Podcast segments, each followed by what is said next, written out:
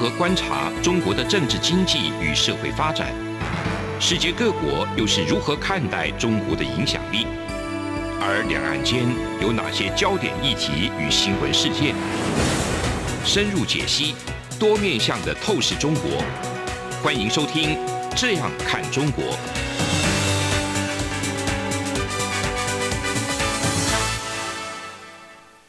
各位听众您好，我是主持人陈冠廷。您现在收听的是中央广播电台《这样看中国》节目，陈冠霖时间。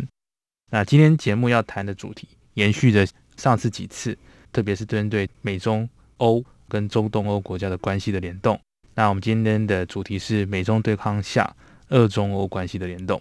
为您访问到的是政治大学外交系连红瑜教授，也是院长。那院长是俄罗斯联邦外交部。的国立莫斯科国际关系大学的国际关系博士，是老师研究的领域，当然包含国际关系，包含这个俄罗斯，还有这个中东欧的领域都非常的熟悉。那前几次我们也有幸能够邀请到来自这个波兰国际事务研究所的研究部副主任，也是负责亚太计划主任的斯丽娜博士来分享最近。这个欧洲国家对中国的看法，特别是近期，我们可以看到，从立陶宛、捷克斯洛伐克这些传统上面曾经是苏联卫星国的国家，在十六加一、十七加一的这个平台之下，曾经某种程度上面与中国的这个经贸关系是相对友善，但在习近平上台之后，我们可以看到一些质变、一些化学的变化，特别是在这几年。直接威吓这些中东欧国家的政治人物，反而引起整体欧盟国家的愤慨。那我认为这些呃联动的关系都非常值得我们去思考。那当然，对这些国家来说，特别是民主化浪潮之后，这些国家面临的主要挑战就是俄罗斯，特别是这个传统上面曾经有被这个俄罗斯等同于是在这个共产主义的这个。阵营之下，哦，被直接或者是间接这个统治的国家们，对他们的警惕特别深。他们过去主要的挑战是俄罗斯，所以对中国来，对他们来说，某种程度上是经贸上面还是比较这个联系上也是比较强劲，不把他们视之为威胁。但是最近这些事端事件，进立陶宛的这个铁道的运输，这个对捷克等国家都是。予这种外交上面的非常尽失歇斯底的谴责，让我们重新审视，在这种呃美中对抗下，这个俄国跟中国，他们两者之间怎么样在这个场域去竞合？所以，我们今天想要请问一下老师，老师你怎么看这个 G 七后台湾议题国际化，在面临西方国家压力下，中国的国际政策的战略选择？比方说，他跟俄国的关系，他跟中东的关系是怎么样做调和？好啊，谢谢这个主持人的这个提问啊。好，那我想这个美国的拜登总统哈，那我想他基本上是长期以来在这外交上哈，基本上在国会哈，在参议院哈，基本上就是这个主管这个外交事务了。他理论上哈，在这一块外交的话，他并不陌生了哈。所以呢，换句话讲，他在您刚提的这个 G7，当然就是一个很重要的哈，团结他传统上的。这些这个呃盟友啊，然后呢，再到欧洲哈，北约，然后呢，团结他传统欧洲的盟友，最后才在瑞士的日内瓦跟这个俄罗斯总统普京来见面了哈。所以换句话讲，在这一件事情啊，我想基本上是拜登重整旗鼓了哈。那基本上在这个川普哈比较属于这个美国优先，他在西方的盟邦对于美国基本上。比较这个呃有怀疑的情况之下，这个拜登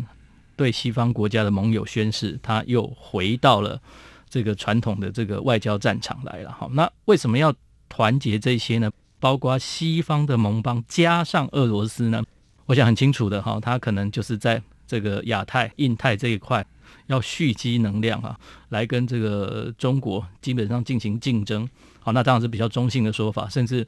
有可能就是比较激烈的竞争，近似可能在某个时机必须要做摊牌，好，我想是在蓄积这个能量。那我想，呃，中国当然应该是很清楚了哈，这个美国的这个压力。所以换句话讲，他能做的，本来在这个呃川普的时代，他本来在美国压力很大的时候，他希望去拉拢欧洲。但是呢，很明显呢，拜登上来之后啊，继续让欧洲的盟邦归队之后，中国基本上就这个原来的策略基本上可能会行不通了，因为欧洲基本上就不再。基本上跟这个中国哈站在比较呃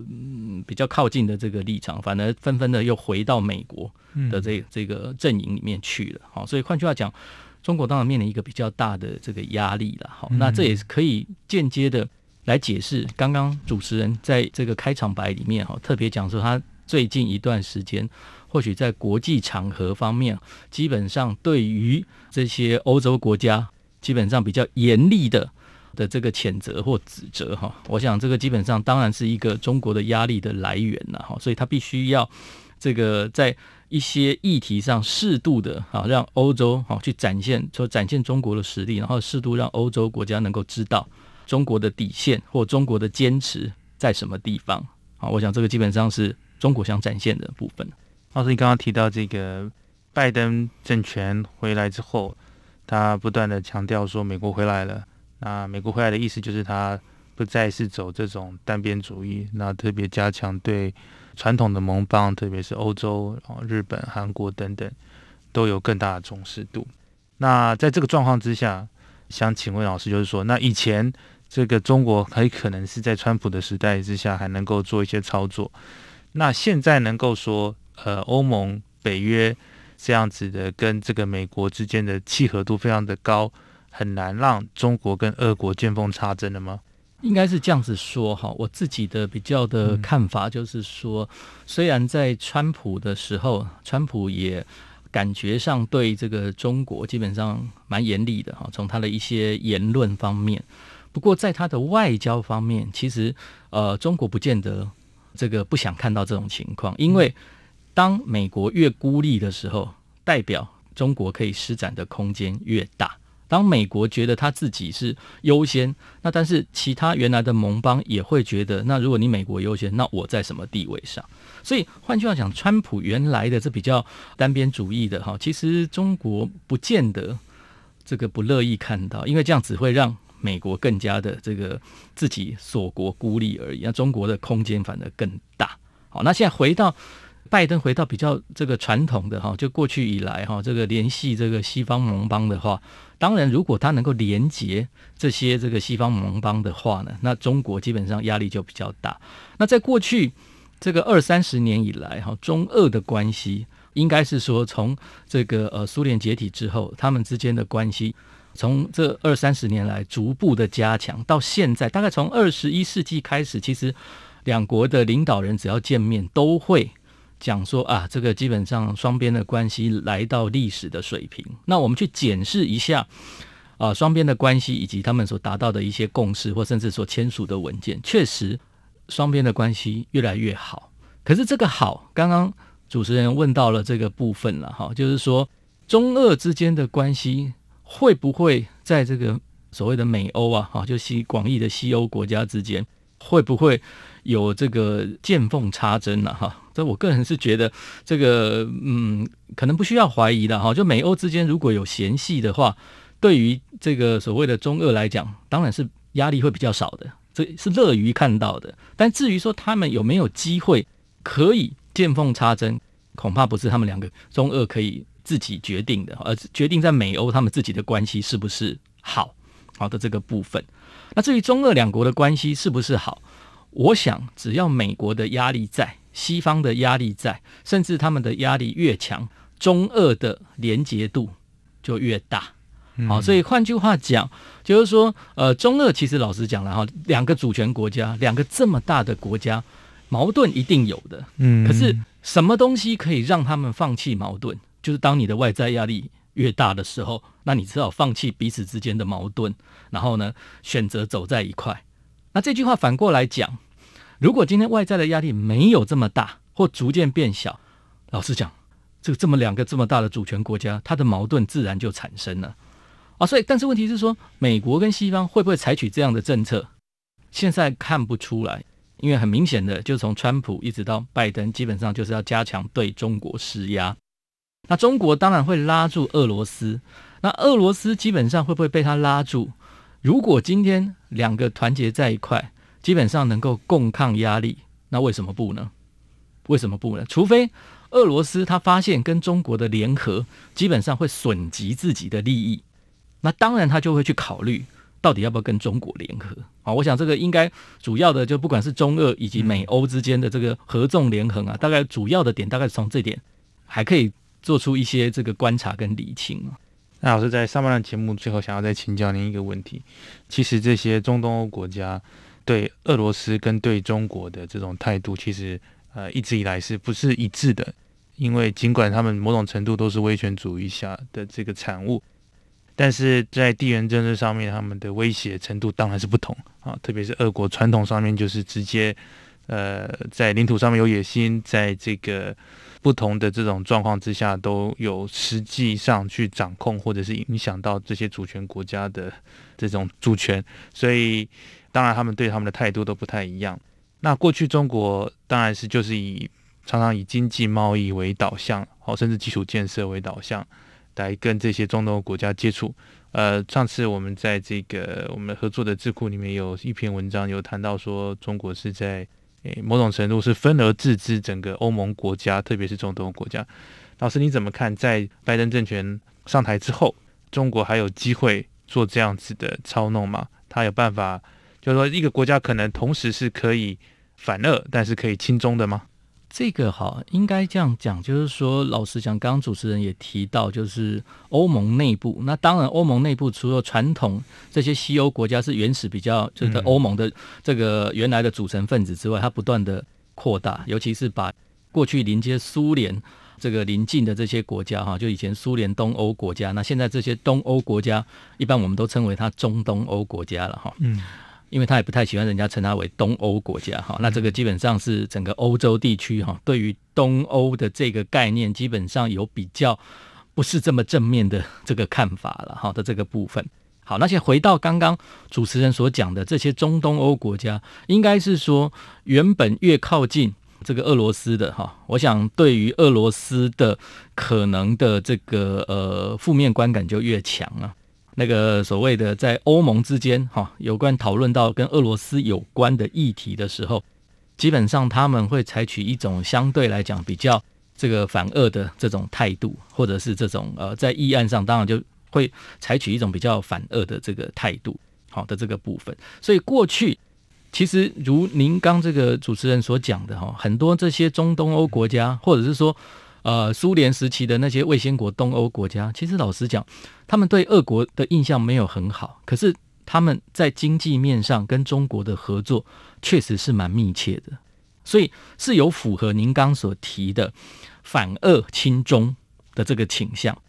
那现在的情况就是说，如果今天这些呃中东欧国家依然比较注重在经济面上，然后呢，中国也可以提供他们。满足他们这个所谓的经济上的利益，他们还是可能会跟中国采取一个比较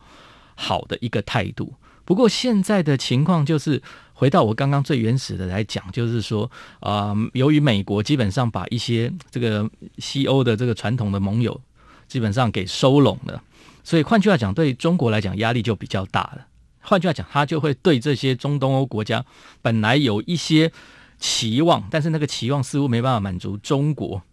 的期望的时候，他会用比较严厉的态度啊，用这个呃一般媒体来讲哈，战狼外交，战狼外交基本上就是会比较严厉的态度。那这个严厉的态度是不是对这个每一个这个适用的国家都这个有效果？再加上欧盟它是一个二十七个的这个成员国，好，所以换句话讲，如果他们像最近有一些案例哈，就是包括这个欧洲议会。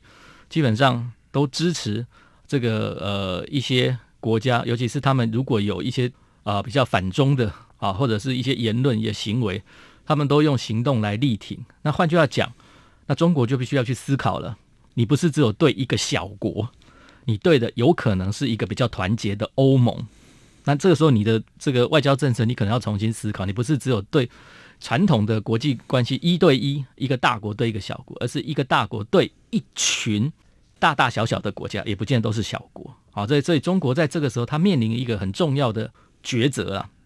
但是这件事情也让我们外界看到，就是说欧盟包括美国支持这些小国，有一些对中国基本上比较这个这个抗拒它压力的这个行为。这是让这是这件事情，就包括立陶宛啊。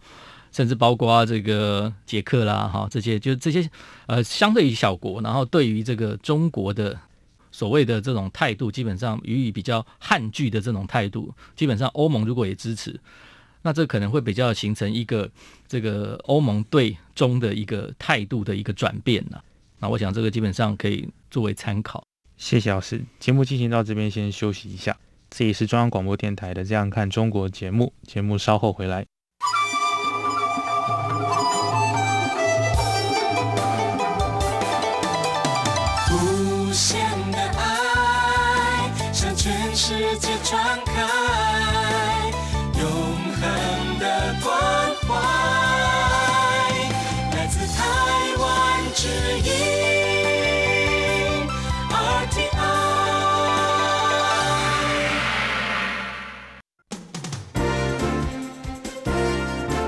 从两岸、国际、历史文化与财经等角度透视中国的《这样看中国》节目，每周一到周五晚间九点三十分到十点在中央广播电台播出。如果您对《这样看中国》节目有任何收听想法或意见，欢迎寄信到台北市北安路五十五号，也可以透过电子邮件的方式。节目有两个信箱：二零二零 at。R t i 点 o r g 点 t w，或是二零二零零二零三 n e w s at gmail dot com。再次谢谢听众朋友们的收听与支持，请持续锁定每周一到周五晚间九点三十分到十点播出的《这样看中国》节目。各位听众，你好，我是主持人陈冠廷。您现在收听的是中央广播电台《这样看中国》节目，陈冠廷时间。今天我们邀请到的是连红仪院长，那是政治大学外交系的教授，也是兼任的院长。那特别对这个中东欧国家以及俄罗斯的国际政策等，呃，有非常深度的剖析。那节目的第二个部分，想要请问老师。我们刚刚谈到的是中东欧国家跟俄罗斯间的种种的这种历史上面也好，经济上面也好，主权上面的这种挑战、竞争，甚至是斗争。我想请问老师说，那在这个状况之下，台湾在未来怎么样跟这些中东欧国家交往，有什么样的发展空间吗？我想发展的空间应该是说有，而且会逐步扩大，因为刚刚。上一段的节目有特别提到哈，就是说，如果说欧盟对于这个有关于支持一些呃比较小型的国家哈，在有关于中国议题上，然后呢，这个力抗中国的压力，如果这种氛围形成的话，而且很清楚的成为整个欧盟的共识的话，那我想就基本上。一些这个中小型的国家，尤其是跟我们如果有一些呃比较这个理念一致的这些国家，我想都是我们可以去发展的这个空间了哈。我想这个基本上呃，应该台湾的这个发展的空间应该是蛮广的。那我想基本上哈，就这个如果说今天在国际间很明显的哈，就是说如果说采取一些理念制度相同的国家，彼此之间能够相互的。哦，这个支持，我想就会形成一个形塑出一个氛围出来了哈。那我想这个基本上对于台湾来讲哈，如果说呃，因为有时候哈，你也知道嘛，国际政治或国际关系里面最重要的就是这个强权政治嘛。如果说这个有国家啊或一群国家，他不畏强权，愿意站出来，共同的为这个理念好来这个伸张。然后来这个发声，来努力。我想这个氛围如果有的话呢，对台湾来讲当然是这个呃具有比较宽广的这个空间了。老师刚刚讲到这个理念相近、价值相近的国家，这当然是对于我们来说，对于欧盟来说，某种程度上面我们价值观是非常的相近的。可是，在欧盟下面的各个不同的成员国，他们的经济文化的发展各自不同。特别是老师刚刚谈到这个东欧国家，现在在某种程度上面有一种地域上面的一些歧视的看法，认为是相对比较保守、比较不自由的这些的这个这个过渡时期。那特别是在近期，包含波兰的这个堕胎的争议也好，或者是在一些呃匈牙利，呃最近也有被这个美国的一些民权人士呃指称为是民主不自由的政体啊，那就是 illiberal，就是某种程度上面呃似乎呃这个有一些国家的发展的状况也是在面临民主的这种过度的挑战。那像这样子的国家来说的话，我们要怎么样？除了价值为导向，这当然对西欧国家来讲，我们有可以不断的去加强这一块。那如果遇到这一种呃某种程度上面还在过渡的这些政权，呃或者说这些政治人物的掌控的一些状况之下，我们该怎么样加强？或者是说怎么样能够发展出另外一种做法呢？好。应该是这样子哈，刚刚尤其主持人提到的两个国家哈，就是波兰跟匈牙利哈，它基本上是一个我们讲说，基本上它是属于比较国内政治，然后国内政治里面基本上比较偏这个右派，或甚至有人讲说极右。那极右大概就是比较主张这种民族主义啊，哈，然后就是主张这个呃民族主义高涨了哈。但是这两个哈有时候会相连。跟他的外交政策会相连，有时候并不必然。嗯，也就是说，他基本上是国内政治。比如说，他可能趋向保守，对一些议题上，他比较不这么的这个呃，像这个所谓你刚刚用的这个所谓 liberal 的比较自由派的这个观点，他基本上会稍微偏保守。嗯，然后有时候是在国内的政府跟人民之间的这个权利，基本上可能在人民的权利稍微比较限缩，然后政府的权利比较扩张。这个大概。是属于比较国内层次的问题，好，那至于说，当然了，有时候你不管是极右极左，可能都会影响到他的这个对外政策，可是不必然。也就是说，我们就算遇到这样的这个呃国家，可能走比较极右的路线，但是呢，外交其实最重要的就是互利，嗯，只要彼此之间有互利的存在，基本上就比较能够超越、摆脱。那个刚刚讲的，万一这个国家基本上是像您刚讲的这种比较啊、呃，可能在国际上啊声称它可能比较没有这么的这个呃，好像没有往比较啊、呃、民主自由的方向走的这些国家，但是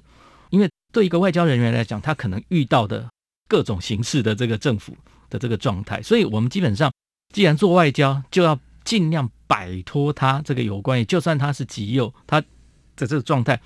就让他只限缩在国内政治，而不要让他扩张到这个所谓外交政策。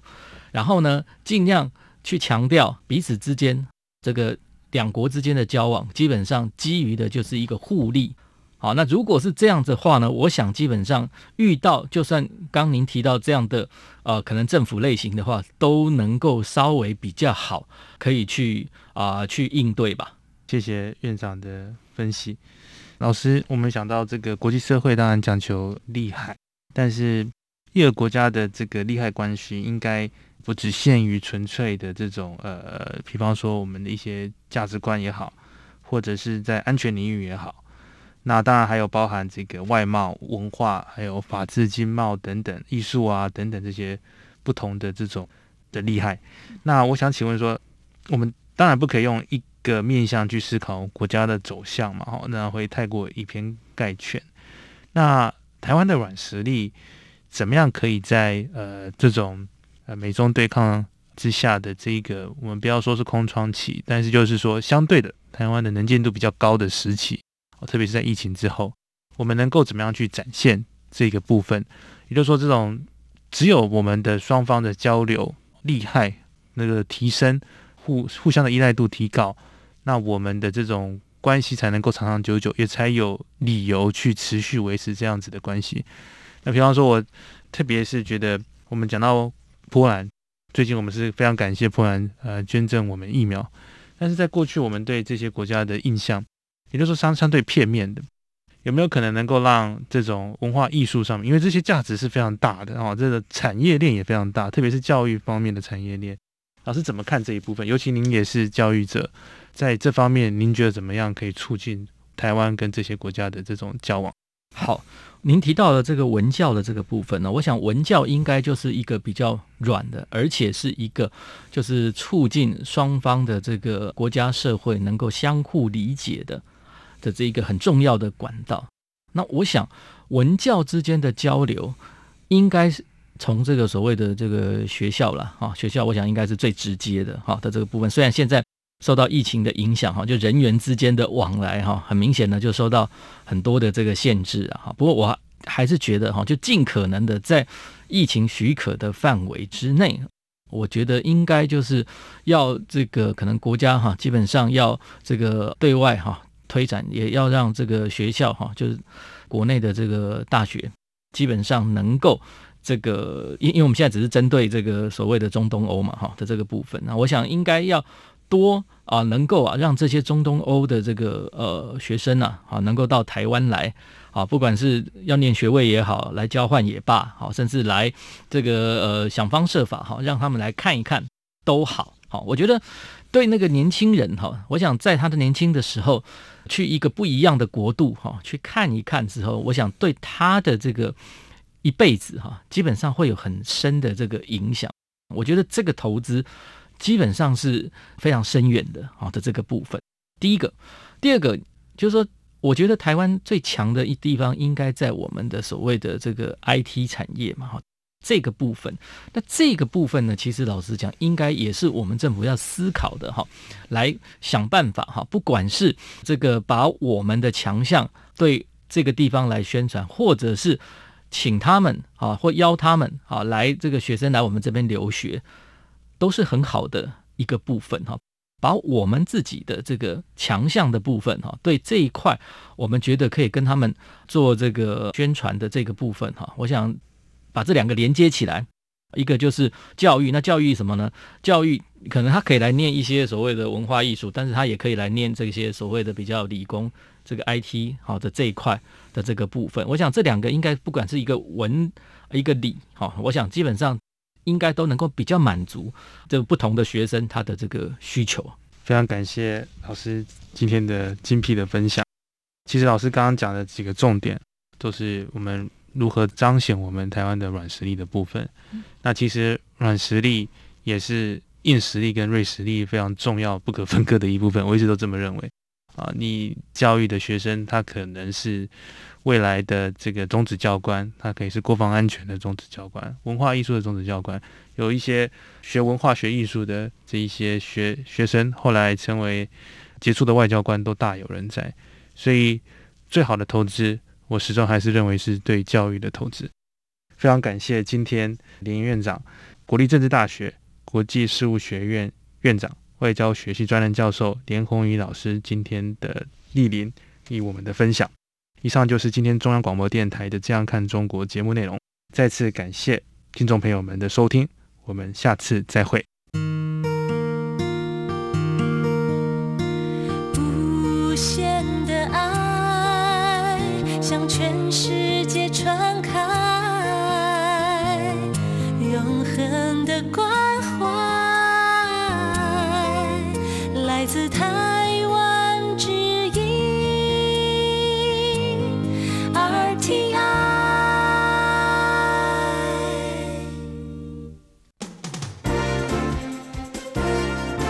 从两岸、国际、历史、文化与财经等角度透视中国的《这样看中国》节目，每周一到周五晚间九点三十分到十点，在中央广播电台播出。如果您对这样看中国节目有任何收听想法或意见，欢迎寄信到台北市北安路五十五号，也可以透过电子邮件的方式。节目有两个信箱：二零二零 at rti 点 org 点 tw，或是二零二零零二零三 news at gmail.com。再次谢谢听众朋友们的收听与支持，请持续锁定每周一到周五晚间九点三十分到十点播出的《这样看中国》节目。